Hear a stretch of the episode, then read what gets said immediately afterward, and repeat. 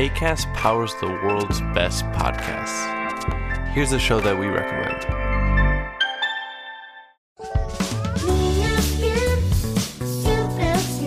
Hi, I'm Ando, And I'm Fer. and we host Niñas Bien podcast. To invite you to listen to our show. Niñas Bien means good girls in Spanish, but you have to know that this is not a podcast for good girls. Or for girls at all. It is a comedy podcast, so everyone is welcome to listen. We talk about sex, relationships, technology, We recommend movies and TV shows and discuss pop culture in general. and there is Chisme Ajeno too.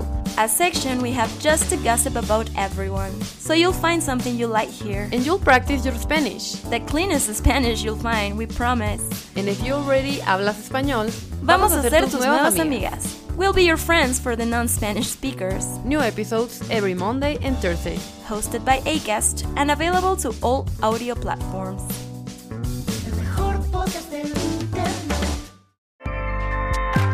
ACAST helps creators launch, grow, and monetize their podcasts everywhere. ACAST.com.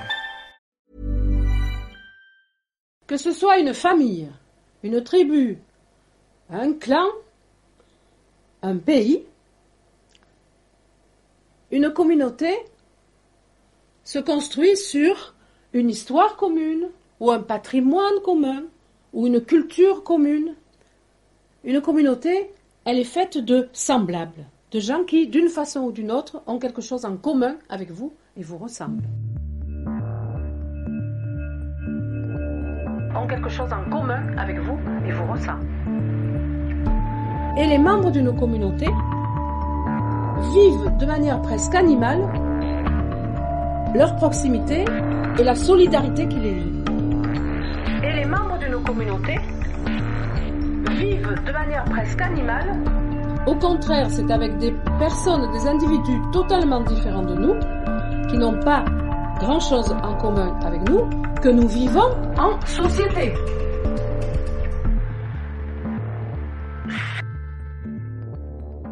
Guillaume Natas, bonjour. Bonjour Vincent. Nous attaquons avec joie, bonheur et un enthousiasme débordant ce douzième épisode de Community Manager. De quoi allons-nous bien pouvoir parler? Alors on va parler d'une communauté mystérieuse qui pourrait, quand on l'évoque, être composée uniquement de petits-enfants, mais en réalité c'est une communauté d'adultes qui s'articule autour d'un lieu et tu ne devineras jamais quel est ce lieu à mon avis.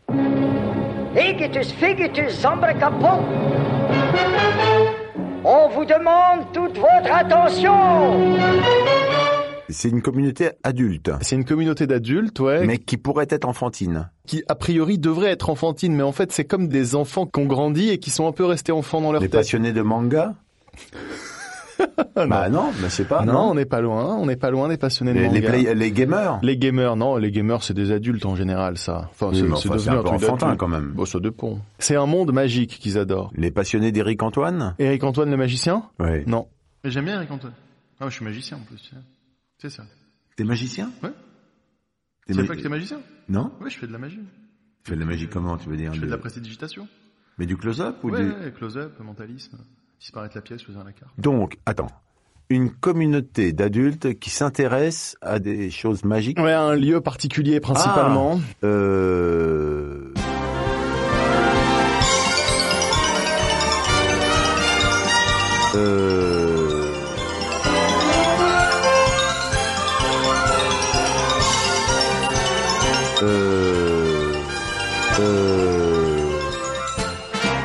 Disneyland Paris Très bien. Le parc Disneyland Paris et plus largement tous les parcs Disneyland. La communauté des fans des parcs Disneyland. Absolument. Il existe une communauté assez obscure de fans adultes qui sont passionnés par l'univers de Disneyland incarné dans les parcs. Parce que les parcs sont à eux tout seuls des personnages, en tout cas des lieux qui sont extrêmement vivants, dans lesquels il se passe plein de choses. Et t'as une communauté d'adultes qui est assez importante, qui se développe beaucoup sur Internet, donc principalement sur des blogs. C'est plusieurs milliers de personnes. C'est plusieurs milliers de personnes en France et tous les parcs à cette communauté. Parce qu'en fait, ce qu'on va découvrir, c'est que Disney fait aussi ce qu'il faut pour que cette communauté se On développe. parle d'une communauté qui est fan des parcs Disneyland. Voilà. Pas forcément de Disney en général, quoi. Alors, c'est lié bien sûr, hein, T'as de toute façon, ils sont fans de l'univers Disney. C'est des gens qui vont aller voir les Disney, qui vont aimer Disney, mais qui, euh, au-delà d'aimer les dessins animés Disney, ce qui en fait euh, concerne quand même énormément de gens. Enfin, moi, j'aime beaucoup les dessins animés Disney, tu vois. Eux vont être passionnés par le parc. C'est-à-dire que pour faire simple, par exemple, ils vont aller au parc au moins une fois par semaine et ils vont être très intéressés par tout ce qui s'y passe en tant que lieu. Par exemple, ils vont voir qu'il y a des travaux sur une allée, qu'ils ont replanté des arbres, ils vont être contents, ils vont le documenter, ils vont en parler, ils vont faire des photos d'endroits un peu cachés du parc. Ils vont pas faire toutes les attractions, les choses comme ça? Voilà, ils ont leur manière de pratiquer le parc. Donc ils pratiquent bien sûr les attractions, ils adorent les Disney Store, ils adorent les goodies Disney parce que c'est avant tout des fans de Disney et c'est des gens de toute façon qui consacrent une grosse partie de leur énergie euh, personnelle au parc Disney, donc forcément tu t'intéresses à l'environnement qui est autour. Mais eux, ils ont une vision qui est beaucoup plus large du parc. Ils voient plein de choses que toi tu vois pas. Quand tu vas au parc Disney une fois euh, tous les deux ans avec tes enfants, où tu fais le tour des attractions, où t'es fatigué, tu vas manger le burger Star Wars et puis tu rentres chez toi. Eux, ils ont une version tout autre de cette journée. Déjà, ils sont beaucoup plus à la maison que toi, c'est-à-dire qu'ils connaissent le parc par cœur de chez par cœur, et ils vont être intéressés par les petits changements et tous les petits détails que Disneyland a laissés dans le parc à leur intention. Parce, Ah, que qu'il y a vraiment, une stratégie de Disney avec ces gens-là aussi, alors. oui, il y a vraiment une stratégie d'écrire quelque chose pour ceux qui ont envie de s'y intéresser. Moi, ça, c'est quelque chose qui me parle beaucoup parce que je suis game designer euh, également dans la vie et j'adore dans les jeux que je fais laisser des petits indices qui sont cachés et qui vont vraiment être là pour ceux qui veulent s'y pencher. Disneyland a complètement fait ça.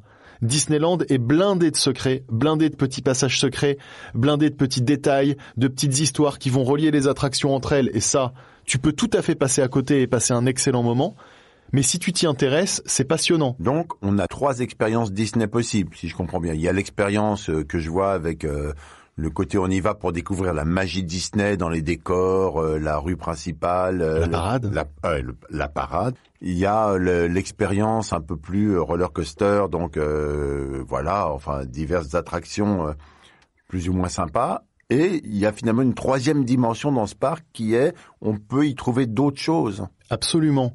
Tu viens de parler de la parade. Dans la parade, il y a des secrets. Ah. C'est-à-dire que par exemple, il y a un char qui ne sort qu'une fois par an. Il y a un jour précis, je ne sais plus lequel, mais où dans la parade, c'est la parade normale, mais t'as un char en plus. Et ben ça, pour les fans de Disney, c'est impensable de louper ça. Et Disney va même pas forcément communiquer là-dessus, juste ils vont le faire et les gens vont s'en rendre compte, vont se le communiquer ensuite sur les réseaux sociaux, sur internet, sur les blogs, les forums, parce que c'est une communauté qui utilise des médias internet un petit peu anciens. Vraiment, c'est une des premières communautés à avoir été active hein, sur le web et à avoir échangé, notamment parce que tu avais beaucoup de gens qui étaient fans de Disney sans jamais y être allés. C'est-à-dire des gens qui étaient en province ou qui étaient très jeunes et qui suivaient ça de loin et qui s'intéressaient à cette histoire sans, sans forcément y être allés ou en y étant allés qu'une fois. Bon, aujourd'hui, t'as des gens un peu plus âgés, donc qui peuvent se permettre d'y aller, notamment avec les passes annuelles, où finalement, pour 300 euros par an, t'as accès quasiment au parc tout le temps, ce qui est plus très cher si tu vas une fois par semaine, tu vois. Et donc, ils vont échanger tous ces petits secrets autour du parc et toutes les évolutions. C'est-à-dire, euh, le parc est quasiment en travaux permanents aussi, et là, il y a eu en plus une très grosse vague de travaux ces dernières années pour remettre un peu le parc à jour. Ça, ça a été super documenté par les fans de Disney et par les blogueurs Disney, par tous ces gens qui s'intéressent au parc et à toute son histoire. Ils ont toujours des choses à se mettre sous la dent. Et moi, je regardais donc les blogs il y a quelques jours hein, pour préparer l'émission. Et tu peux avoir... euh, bon, bah, je suis allé au parc aujourd'hui, euh, rien de nouveau, à part euh, deux séquoias qui ont été plantés à tel endroit euh, et euh, cette barrière qui est maintenant un peu moins euh, importante. Euh, voilà, ils doivent être en train de terminer tel chantier. Euh, il devait être terminé pour décembre 2018, mais les travaux sont visiblement en retard. C'est certainement dû au retard du manoir hanté. euh, donc, enfin, tu vois, ils ont une telle culture de ce qui s'y passe qu'ils arrivent à faire des corrélations. C'est souvent assez juste et ils sont passionnés par ça. Donc en fait, pour eux, le film, c'est le parc. C'est ça, et Disney a su créer un lieu qui est totalement propice à ça. Ils vont par exemple souvent se remémorer les anciens spectacles, je sais pas, il y a le spectacle Tarzan, ou par exemple euh, le spectacle Tarzan, c'était un spectacle avec un théâtre qui avait été fait exprès, et depuis qu'ils ont arrêté le spectacle Tarzan, le théâtre est fermé. Donc tu as plus accès à ce théâtre-là. Ça doit faire euh, 15 ans. Et donc, euh, il y a un grand débat sur les fans. C'est est-ce qu'il faut détruire ce théâtre et en faire un nouveau Ou euh, t'as ceux qui voudraient voir revenir le spectacle Tarzan et t'as ceux qui disent bah non, mais il faut le laisser comme une relique. Et t'as, enfin, tu vois, et, et tous ces gens-là échangent autour de cet univers de manière très sérieuse, hein, comme d'habitude. On n'est pas là pour rigoler quand on est fan. Et écrivent aussi l'histoire d'un lieu d'une certaine manière. Tu vois, il y a quelque chose quand même d'assez poétique dans cette démarche. Ici, au cœur du parc Disneyland, au château de la Belle au Bois dormant, avez-vous déjà remarqué les petits escargots qu'il y avait sur les deux tours dorées? En effet, Fantasyland, à l'origine, en 1992, était censé représenter les différentes régions d'Europe. Et dans Fantasyland, les, chaque restaurant devait donc représenter une gastronomie spécifique européenne, avec la pizzeria Bellanote pour la gastronomie italienne, le restaurant Todol pour la gastronomie britannique, et le chalet de la marionnette pour représenter la gastronomie allemande. Cependant, certaines spécificités de la gastronomie française ne pouvaient se retrouver sur les cartes des restaurants, comme les escargots, qu'on a donc représentés, à défaut d'être en réel dans des assiettes, sur les tours du château de la Belle au Bois dormant. C'est Disney qui l'a voulu au départ, cette communauté C'est la communauté qui s'est faite et Disney s'est greffé dessus Ah, ou- C'est une bonne question. T'as pas beaucoup plus puissant en termes d'intelligence marketing que Disney. Donc je pense que c'est calculé. Je pense qu'ils ont créé un lieu qui est propice au développement de communautés comme celle-là. Et d'ailleurs, aujourd'hui, c'est une communauté qui est valorisée par Disneyland via des événements gratuits, mais via aussi des événements payants. Ils ont créé carrément un, un système d'événements où les fans payent pour avoir accès à une soirée spéciale où on va leur présenter par exemple les futures attractions les futures attractions sont présentées aux investisseurs et aux fans. Comme Tu souvent les avant-premières s'adressent aux fans. Dans, dans beaucoup Alors de là, c'est pas une avant-première. Là, Mhm. c'est carrément le plan de développement du parc. C'est-à-dire en 2027, euh, nous créerons un nouveau land pour. Enfin, tu vois, c'est un peu plus pointu. Les avant-premières aussi, mais euh, les avant-premières, t'as une communauté de fans donc qui cette fois est reconnue par Disney. Et c'est Disney qui décide qui va dedans, donc c'est souvent les gros blogueurs Disney, les gros influenceurs. Ils s'appellent les insiders. Enfin, euh, tu peux le dire, euh, c'est les oreilles inside et ears, les oreilles euh, Inside oreille. inside oreilles. Inside ears. Inside ears, donc les oreilles, c'est les oreilles de Mickey. Ears. Voilà. Inside ears, c'est les oreilles de Mickey, donc leur symbole. Et ça, c'est une communauté qui est gérée par Disney, de fans de Disney, donc dans laquelle ne sont bien sûr pas tous les fans de Disney. C'est un peu le Graal d'être Ah, dedans. les fans de vois. Disneyland Paris, on parle. Les fans de Disneyland en général, parce qu'après ils vont aussi dans les autres parcs. Et là, il y a aussi des choses intéressantes parce qu'ils comparent les parcs entre eux. Ils comparent les attractions et parfois sur des histoires d'attractions, t'as certains indices dans un parc, certains dans d'autres. La même attraction va raconter deux morceaux de l'histoire. Comment Disney communique avec cette communauté de fans? T'as d'une part juste Disney, ils font des choses dans les parcs et ils ont une communication institutionnelle que va lire les fans. Donc les fans vont lire les communiqués de presse de Disney, mais ça c'est pas directement pour eux. Disney va ensuite cacher des choses dans les parcs qui là sont très clairement à destination des gens qui cherchent. Donc c'est les fans parce que personne d'autre va aller fouiller Disneyland pour trouver le nouveau petit indice, la nouvelle petite piste qui te permet de comprendre que là bon bah la future attraction ça pourrait être ça, ça pourrait être ça, d'ensuite tirer des théories parce que comme d'habitude, c'est plein de théories. Quand ils vont fermer une zone pour créer une attraction, ils vont laisser des petites choses transparaître, ils vont laisser euh, pour Space Mountain, ils avaient fait ça, il y avait une petite fusée quelque part qui a fait que les fans ont dit c'est forcément Space Mountain parce que dans tel autre parc Disney, il y a Space Mountain, c'est le même logo. Donc là, ils préparent un Space Mountain parce que Disney avait dit il y aura une attraction surprise. Enfin, on n'annonce pas encore le nom. Mais C'est quand même énorme ce que tu dis, s'ils mettent le logo de Space Mountain. Non, c'était pas le logo Space Mountain. Ah, C'est ce que tu viens de dire. Non, c'était un petit logo De Space Mountain. de quelque chose dans l'histoire de Space Mountain. C'était un petit indice et il était un peu caché. D'accord. 10 incroyables secrets sur Space Mountain. À l'origine, l'attraction devait s'appeler Discovery Mountain, c'est pourquoi on peut apercevoir encore à l'heure d'aujourd'hui les initiales DM. Les Européens sont tellement exigeants que le parcours de celle-ci est différente des Space Mountain du monde. On est les seuls à avoir la tête à l'envers. Nous sommes les seuls à avoir le principe de canon dans notre Space Mountain, c'est ce qui explique pourquoi nous sommes l'attraction qui peut atteindre la plus grande vitesse maximale, soit 75,6 km heure. Il y a des gens qui vont à Disney pour faire de la foire du trône, d'autres qui y vont juste pour écarquiller les yeux en essayant de faire la queue pour acheter des hamburgers. Et il y en a qui vivent des journées complètement différentes et ils ont même des trajets différents, des façons de se déplacer différentes des autres, c'est ça? Absolument. De deux manières. Déjà, ils connaissent le parc par cœur. Ils connaissent le parc par cœur et en plus ils connaissent des passages secrets. Parce qu'en fait, il y a des passages secrets dans le parc qui sont pas indiqués sur les cartes. et qui te permettent de passer d'un land à l'autre. Un mur qui s'ouvre et on rentre dans un tunnel, on sort de l'autre côté, c'est ce genre de choses-là? C'est un peu moins compliqué. Tu vas voir entre deux boutiques une petite porte. Une petite porte toute jolie. hein. Il n'y a pas marqué genre passage interdit, mais juste à cette petite porte, il n'y a pas non plus marqué euh, passer par ici pour aller à Aventureland. euh, voilà.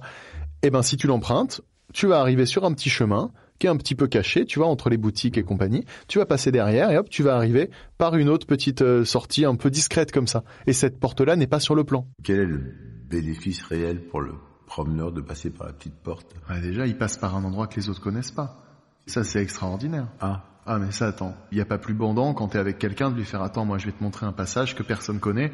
Et là, tu prends une petite porte et t'arrives dans un endroit et t'as l'impression que tu connais mieux l'endroit que les autres.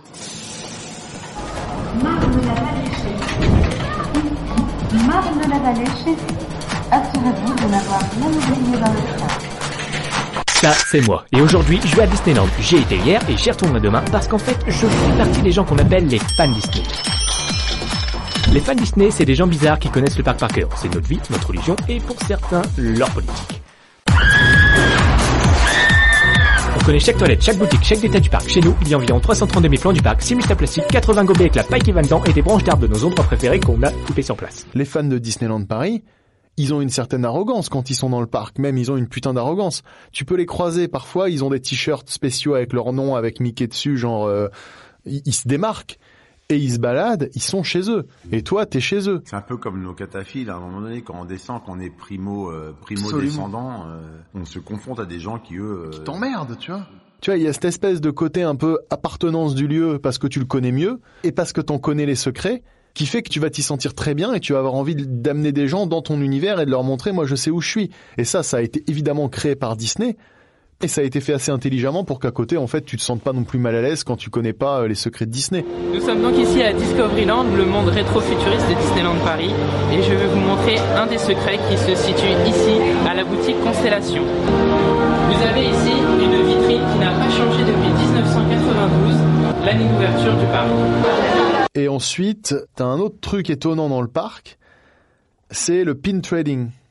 Ça aussi, c'est une boîte. Hein. Quand tu l'ouvres, t'hallucines. Partout dans le parc, ils vendent des pins. Ah bon? Ouais, Ah. partout. D'accord. Dans chaque Disney Store, et il y a un Disney Store euh, tous les deux mètres, t'as plein de trucs Disney qui là sont euh, aussi pas mal organisés, c'est-à-dire que t'as les trucs Disney que tu trouves depuis toujours, mais t'as aussi des jouets, des goodies, des tasses, des t-shirts que tu vas trouver que dans un Disney Store d'un pays par exemple. Donc ça aussi pour les fans de Disney, c'est des choses qui suivent avec attention. Une sorte de chasse au trésor, quoi. Ah ouais, complètement. Mhm. Où tu vas avoir une collection qui peut même être éparpillée dans plusieurs pays. Si tu veux toutes les tasses, t'en as une par pays, une par Disney Store de chaque pays. Enfin, et il y a des Disney Store particuliers. Dans le Disney Store euh, des pirates, t'as les trucs de pirates, et c'est le seul endroit où tu vas trouver le mug Jack Sparrow, par exemple. Enfin, là encore, ils jouent vraiment, vraiment là-dessus sur le côté secret et sur le fait qu'en fait, je me rappelle, il y a 20 ans, t'allais à Disney, tu voyais les mêmes trucs partout. Aujourd'hui, c'est plus le cas. Dans les Disney Store, t'as des choses différentes vraiment dans chaque store. Oui, ils font des mugs Star Wars quand t'as Star Wars et des mugs Jack Sparrow quand t'es un Ouais. pirate, quoi. Mais en pas- plus, t'as des éditions limitées, t'as des mugs vraiment spéciaux. Enfin, c'est c'est c'est malin, tu vois, c'est malin. Tu peux avoir un fan qui va venir un jour précis chercher un objet précis que tu pourras trouver qu'aujourd'hui. Et donc ça, ça a été totalement exalté dans les pins. Le pin trading, c'est un concept qui a été complètement monté par Disneyland, qui fait que tu peux acheter et échanger des pins Disney. Donc il y en a des milliers. hein. Il y a des nouvelles collections chaque mois. Et chaque mois, t'as la collection qui est teasée aux fans. Donc on leur dit ce mois-ci il sort tel pins, tel pins, tel pins, tel pins, tel pins, plus deux pins secrets, plus un pins que vous pourrez acheter que sur internet, plus un pins que vous pourrez acheter que dans cette boutique. Et chaque mois, les fans qui veulent tous les pins, ils doivent s'organiser, ils doivent faire des échanges. Et dans le parc, tu peux échanger tes pins avec n'importe quel membre euh, du cast member. Donc c'est les cast members, c'est les les gens qui travaillent pour Disneyland. Donc les gens qui s'occupent des attractions, les gens, euh, c'est les, les- le staff. Ils ont tous des pins sur une lanière. Donc ça, tu verras la prochaine fois que tu vas. Ils ont tous une lanière autour du cou avec des pins et tu peux leur échanger. Leur échanger comment Tu as un pins et tu leur dis je t'échange mon pins contre ton pins. Et ils sont, pins ils sont obligés d'être d'accord? Ouais, ils disent toujours oui. Hmm. Ils sont toujours d'accord. Alors après, ils peuvent un peu négocier pour le fun et il y en a certains qui sont dans le délire, d'autres non. Ça c'est tous les pins que j'ai eu du coup à la journée où j'ai échangé des pins, donc ça en fait quand même pas mal. hein. Le premier que j'ai eu c'est celui-ci des Tic et Tac avec Space Mountain derrière et 2016, donc c'est un récent. T'as des pins sur internet qui s'échangent plusieurs centaines de dollars parce qu'ils sont très rares. Et je crois qu'une fois par mois, t'as une soirée spéciale pour les pins traders et là, t'as un badge spécial. Donc une fois par mois, t'as un badge édition limitée que tu ne peux avoir qu'à une soirée qui est bien sûr à Disneyland. Et c'est la soirée où les gens s'échangent les pins euh, en mode euh, vraiment, tu vois, euh, ils sont là pour ça. Oui, c'est une foire aux pins. C'est une foire aux pins, mais ce ne sont que des pins Disney, édités par Disney, vendus par Disney. Donc tu, tu Ça vois, vaut le, cher ça vaut pas très cher quand on a un. Les pins ils vont, je crois, de 6 euros pour des petits, et t'en as vraiment des très gros, mais qui sont vraiment beaux, qui peuvent, je crois, valoir jusqu'à 20-24 euros. Mais derrière, il y a tout un univers. Et alors là, le pins trading, c'est vraiment le tout ce dont on parle depuis le début, poussé à son maximum. C'est-à-dire que tu as là encore des pins qui sont totalement exclusifs à un Disney Store d'un pays. Sur Hollywood Boulevard, tu as un marchand de glace qui vend un pins spécial où tu as Disney, le personnage avec la glace. Et en fait, c'est des éditions limitées, mais ils- ne te disent pas combien il y en a. Et quand il en a fini une, il envoie la suivante. Donc en fait, il a toujours un pins. Quand il a épuisé, il passe au suivant. Et tu peux avoir parfois 300, parfois 1000, parfois 1. Et tu sais jamais en fait celui-là comme tu vois comment c'est gamifié le truc. Et ça forcément ça crée un engouement incroyable autour de collections. Alors et, et les collections de pins, tu as tout. Tu as les attractions, t'as les personnages, t'as les méchants, t'as euh, des collections où ça va être les personnages Disney avec les oreilles de Mickey. T'as énormément de pins et les gens se les échangent, les fans de Disney se les échangent. Et là c'est carrément un sous-groupe de sous-groupe de fans où c'est les, les pin traders. On retrouve ces pins sur Boncoin ou Sur eBay, principalement. Disney encourage à mort l'échange plutôt que le trading, parce que sur l'échange, euh, ils maîtrisent un peu plus le système. Et forcément, c'est assez important aujourd'hui pour qu'il y ait une économie qui se soit développée autour d'eBay.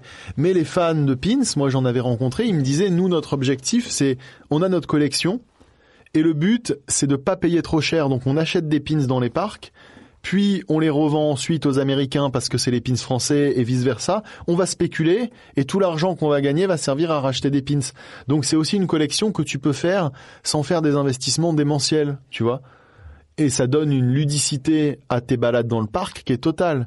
Parce que quand tu te balades dans le parc, tu regardes les lanières des cast members et des autres gens. C'est quand tu as une lanière avec des pins, c'est que tu es prêt à les échanger. Et tu vas faire ces échanges-là.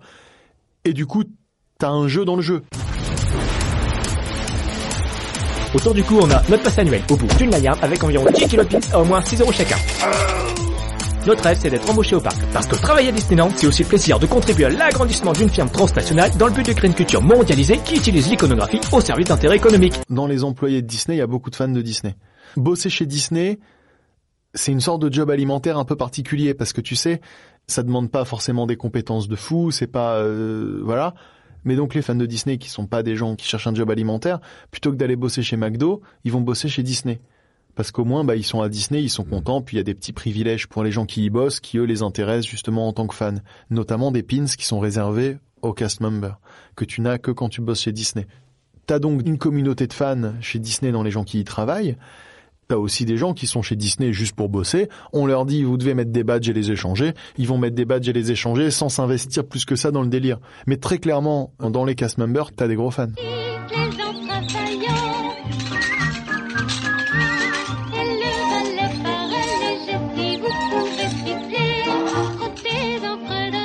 Se retrouvent, ces fans de Disneyland Paris, ils se donnent des rendez-vous. Ah bah carrément, ils se donnent des rendez-vous au parc en fait. Ils se baladent dans le parc ensemble, ils font des trucs ensemble, ils vont découvrir les nouvelles attractions, ils vont être les premiers.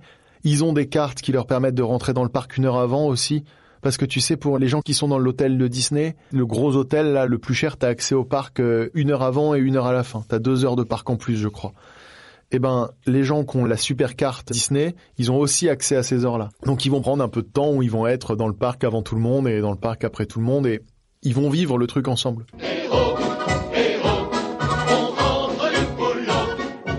C'est une communauté d'hommes, de femmes, de... C'est plutôt une communauté mixte, mais plutôt une communauté de femmes. C'est plutôt des filles. Des femmes De femmes. Incroyable. C'est plutôt féminin et je trouve que l'univers Disney est plutôt, euh, si on doit genrer un univers par rapport au code, hein, mais il est plutôt féminin quand même. T'as vraiment un gros gros boulot sur les princesses. Alors aujourd'hui avec Marvel, je pense que justement ils masculinisent euh, et en plus on est aujourd'hui dans une société qui a tendance à travailler à effacer ça. Mais globalement, tu regardes les déguisements, il y a plus de robes quoi que de. Vous savez, Majesté, je n'ai pas le droit de parler à des inconnus. Mais vous et moi, nous nous connaissons. Donc pour résumer, cette communauté de fans de Disneyland, c'est une communauté adulte, plutôt de femmes, Ouais. qui considèrent Disneyland comme un scénario de film, Absolument. qui trouvent des messages euh, subliminaux dans les parcs. Ouais. Ils surinterprètent aussi évidemment plein de trucs. Ah non, mais là on a vu ça, ça veut dire que en fait pas du tout. Quand le truc sort, c'est pas du tout ça. Ils ont des grosses théories, genre sur la prochaine attraction, qu'est-ce que ça va être? Ça va être ça Non, impossible parce que tac tac en 96 machin a dit que cette attraction, elle ne quitterait jamais les États-Unis pour des raisons de normes. Ah oui, mais moi maintenant on a évolué là-dessus. Et Enfin, t'as des trucs, euh, c'est c'est énorme. Enfin, ils se foutent sur la gueule.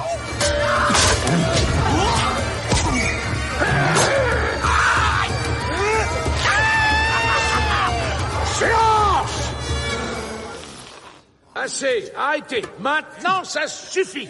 Et les Inside Ears, en revanche, c'est les influenceurs choisis par Disney ou dans lesquels on trouve des fans, des gros blogueurs, des trucs comme ça, mais pas spécialement cette communauté de fans. Bah, c'est des gens de la communauté des fans de Disney, si.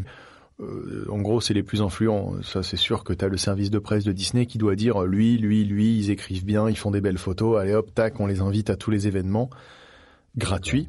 Et tu as les fan maze, je crois, qui sont des événements payants pour les fans. Mais ça, toi et moi, on peut y aller. Par exemple, c'est 300 euros la soirée où il y aura des cadeaux, où il y aura un buffet, où il y aura des personnages rares aussi. Ah oui, parce que ça, c'est un autre truc, c'est se prendre en photo avec les personnages dans le parc. T'as des personnages plus rares que d'autres. Oui.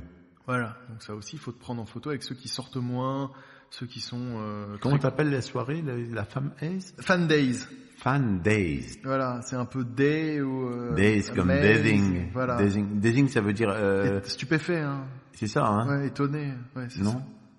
Ça, c'est payant. C'est payant, alors c'est sur réservation, mais là encore, ils créent une, euh, tu peux réserver euh, 20 jours avant à une heure précise et euh, il y a X places. Et si t'as pas ta place, t'as pas ta place. Et si t'as pas ta place, t'auras pas. euh, T'as aussi les événements dans les parcs. T'as la période d'Halloween pendant quelques jours, où tout le parc est redécoré. Là aussi, les Disney fans vont aller découvrir les nouvelles décos, se prendre en photo devant. Et je me souviens d'un article où il montrait l'évolution du personnage Stitch dans les décorations de Disney ces dix dernières années. Et il montrait qu'il y avait de plus en plus de Stitch parce que c'est un personnage qui marche très bien en produits dérivés et qui a une histoire comme quoi Mickey passera dans le domaine public à un moment. Donc ils sont en train d'effacer un peu Mickey pour amener d'autres personnages, pour, enfin, tu vois. Et ça, ils ont dit, on voit là que à cet Halloween, l'année dernière à tel endroit, il y avait des citrouilles avec Mickey. Aujourd'hui, il y a des citrouilles avec Stitch. Ça veut dire que tac tac. Enfin, en fait, tu peux tout analyser. Surtout une boîte qui a un marketing aussi intelligent. Analyser le marketing de Disney, c'est passionnant en vrai, tu vois. Et eux, ils font ça. Mais il doit y avoir des infiltrés dans les fans, des infiltrés Disney, ça se trouve. Ah, c'est sûr, parce que tu as le statut ultime de Disney, c'est les Imagineers. C'est les ingénieurs et les storytellers qui fabriquent le parc, qui réfléchissent au parc et qui sont en fait ceux qui créent tout ça. Euh, c'est pas eux qui vont construire les parcours des roller coasters notamment parce que ça t'as deux ou trois boîtes au monde qui font ça et ça dégage. Mais eux vont euh, créer l'environnement. Ils vont dire bon bah là euh, on va faire le roller coaster euh, Space Mountain, ça va être euh, le premier voyage sur la lune. On va on va mettre ça en scène. Tu vas te balader dans une euh, dans une file d'attente. T'auras euh, la, la, la fusée en construction. Enfin, tu vois, t'as- tout, tout ça, on va raconter telle histoire, on va l'amener de telle Mm. manière. C'est les Imagineers. Et Ceux qui construisent la narration, en fait, de, Voilà. de ton expérience Disney, quoi. C'est ça. Et eux, c'est Hein. très très très secret tout ce qu'ils font. Ouais, enfin, ils doivent lâcher des petits trucs pour les fans de temps en temps. Mais t'as des grosses rumeurs. Là, les Imagineers travaillent sur un projet secret depuis plus de dix ans. Qu'est-ce que Ah ça bon? va être? Enfin, des trucs comme ça, tu vois. Hmm. Et euh, souvent, c'est même pas vrai. Enfin, tu sais pas. Ouais, on sait pas. Où en étais-je, petit Ah, euh, euh, euh, Pockety Ah oui, oui, oui, c'est ça. Rockety, pockety, walkety, walk, ramassant le un instant. Bon, ben, merci Guillaume. Merci Vincent. Ben, à la prochaine fois. À la prochaine. Numéro 13, on parlera forcément d'un truc très... 13. Alors, si les gens peuvent nous mettre des étoiles sur iTunes, ce serait sympa. Parce que nous, on le dit jamais, mais on a un podcast quand même, et il faut nous donner des bonnes notes. Ah bon? Pourquoi faut faire ça bah Pour que le podcast remonte dans iTunes et qu'on ait encore plus d'auditeurs. Ah, il faut mettre des notes Ouais, tu peux mettre des étoiles. Et puis parlez-en à vos amis, écoutez Community Manager, quoi. Allez. Salut.